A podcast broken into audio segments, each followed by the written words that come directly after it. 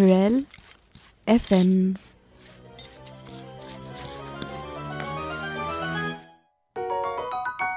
Et donc bonjour à tous. Alors euh, aujourd'hui euh, Aurélie n'est pas là pour, euh, pour me supporter. Bon, c'est un peu triste mais elle est très occupée. Donc eh bien puisqu'elle est très occupée, on va faire un sujet qui m'intéresse vraiment. non mais Comment euh, ça balance? sans blague, euh, rédaction. il n'y a pas longtemps, j'ai lu un article euh, qui m'a beaucoup intéressé et, euh, et en fait je me suis dit que ça pouvait être euh, ben, intéressant euh, de vous le partager. Euh, L'article s'appelle Impact de la découverte du Nouveau Monde sur l'espace urbain des villes portuaires de la façade atlantique, Bordeaux et La Rochelle.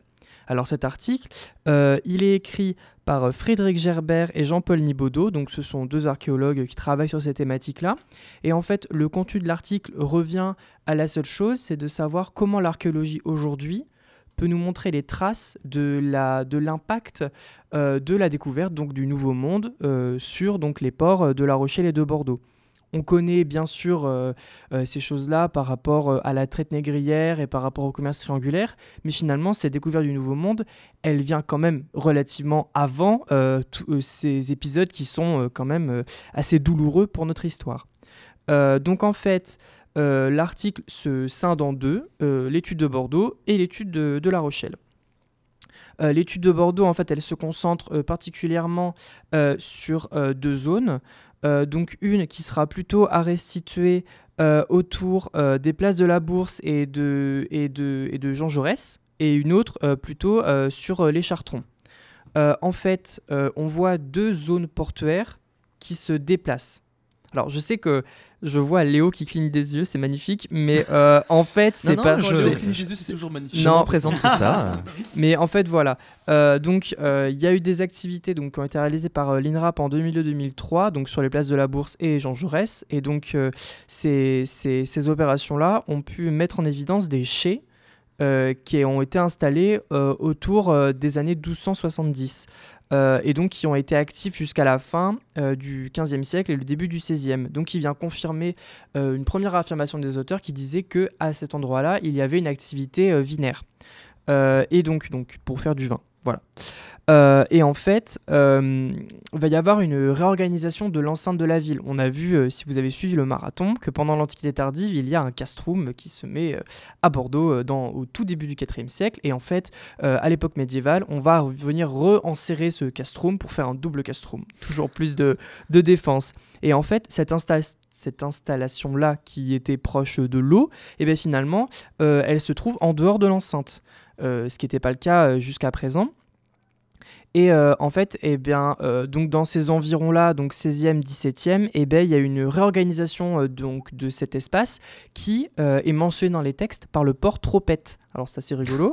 Et donc le port Tropette, eh bien, en fait, au, au su- au cours de, de son existence, eh bien, finalement, il prend beaucoup moins d'importance et il devient davantage un euh, de débordement. Ça veut dire que les bateaux se s'amarraient ici et en fait ça, ça permettait plutôt un transit de, marchandises plutôt qu'une réelle activité portuaire euh, commerciale. Et en fait on sait qu'au XVIIIe siècle euh, ça ça va être pris dans, le réaménagement de la place de la Bourse pour faire un peu le port, euh, comment dire, le joli port qui sert à rien mais qui est vraiment diplomatique on va dire, qui est joli quoi. Voilà, la fameuse place royale, c'était ça exactement le terme. Et en fait, euh, euh, le port, en fait, va se, comment dire, il va muter, on va dire, il va changer d'espace et il va aller plutôt au chartron. Euh, en fait, donc, à partir du, bois, du bas Moyen-Âge, en fait, les chartrons, ce sont des marais qu'on va venir assécher et qu'on va réutiliser. Donc, au cours du XVe siècle, on va venir bâtir des euh, grands entrepôts, sur les berges de la Garonne, qui vont, permettre, euh, de stocker du vin, l'activité qui était euh, restituée avant au port Tropette le fameux. Euh, et donc en fait, euh, on voit quand même par rapport à cette archéologie euh, moderne que en fait Bordeaux a, malgré le fait qu'on on sache quand même hein, que Bordeaux soit très très attrait à la façade maritime, ben là on peut vraiment mettre le doigt sur les activités portuaires à cette époque-là qui étaient un petit peu en bruit de fond. Voilà, parce qu'on sait très bien que l'Antiquité, waouh, le port de Bordeaux, blablabla, mais dans, les, dans les textes et dans les sources, pour l'époque moderne, on n'avait pas trop d'infos.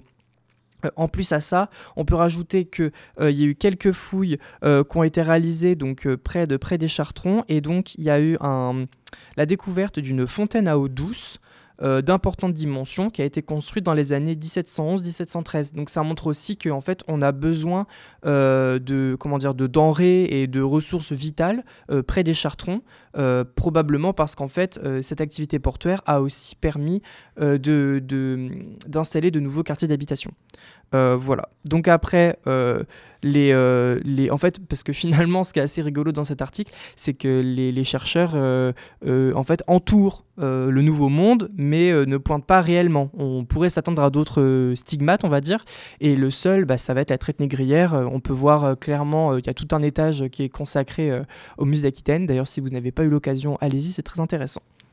Et j'aurai un fun fact là-dessus d'ailleurs. Ah. Voilà.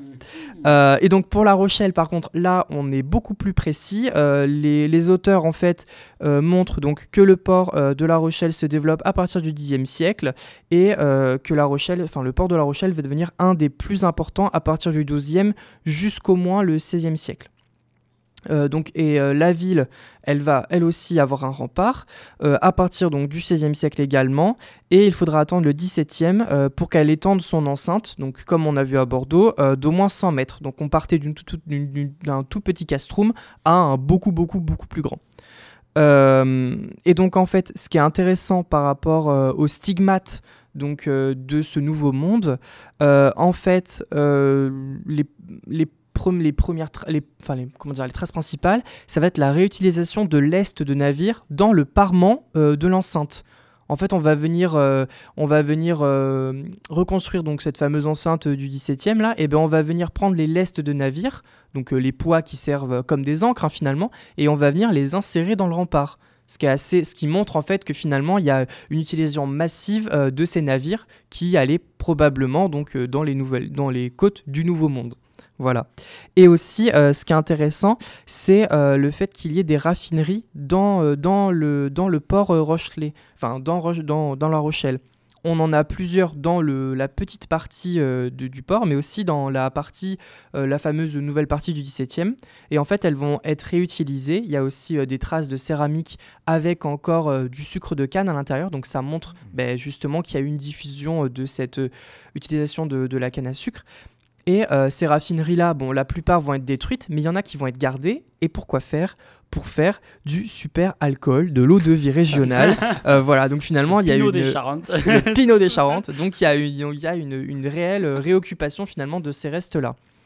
Euh, et donc finalement, cet article, il nous apprend pas comment dire, il nous révèle pas des choses immensément importantes, mais il pointe vraiment des, choses cruciales pour comprendre euh, notre histoire moderne et contemporaine, qui est aujourd'hui un petit peu délaissée par l'archéologie, mais qui, depuis les années 2000, euh, commence un petit peu à, refaire surface. Donc ça, c'était le True LFM d'aujourd'hui. Euh, pour le fun fact, et eh ben, ce qui est très intéressant, c'est qu'en fait, je voulais parler donc de la traite négrière à Bordeaux en 2018. Il y a eu l'érection d'une statue de Modeste Testas sur, en fait, sur quand on marche sur les quais, à un moment, euh, je vous dirai pas exactement où, mais il me semble que c'est juste après le, CAPC. En fait, sur les berges, vous avez une, une statue, donc Modeste Testas, qui a vécu 105 ans, donc euh, pas mal quand même, qui était ancienne esclave et qui est revenu après, enfin qui a pu venir en métropole, euh, faire sa vie. Et quand elle a eu assez d'argent, en fait, revenir dans, dans, son pays natal et donc acquérir des terres et finalement pouvoir un petit peu reprendre euh, reprendre ses terres euh, aux, colonialistes blancs qui finalement n'avaient plus rien à faire euh, là où elle était née. Donc voilà, un très très fort symbole.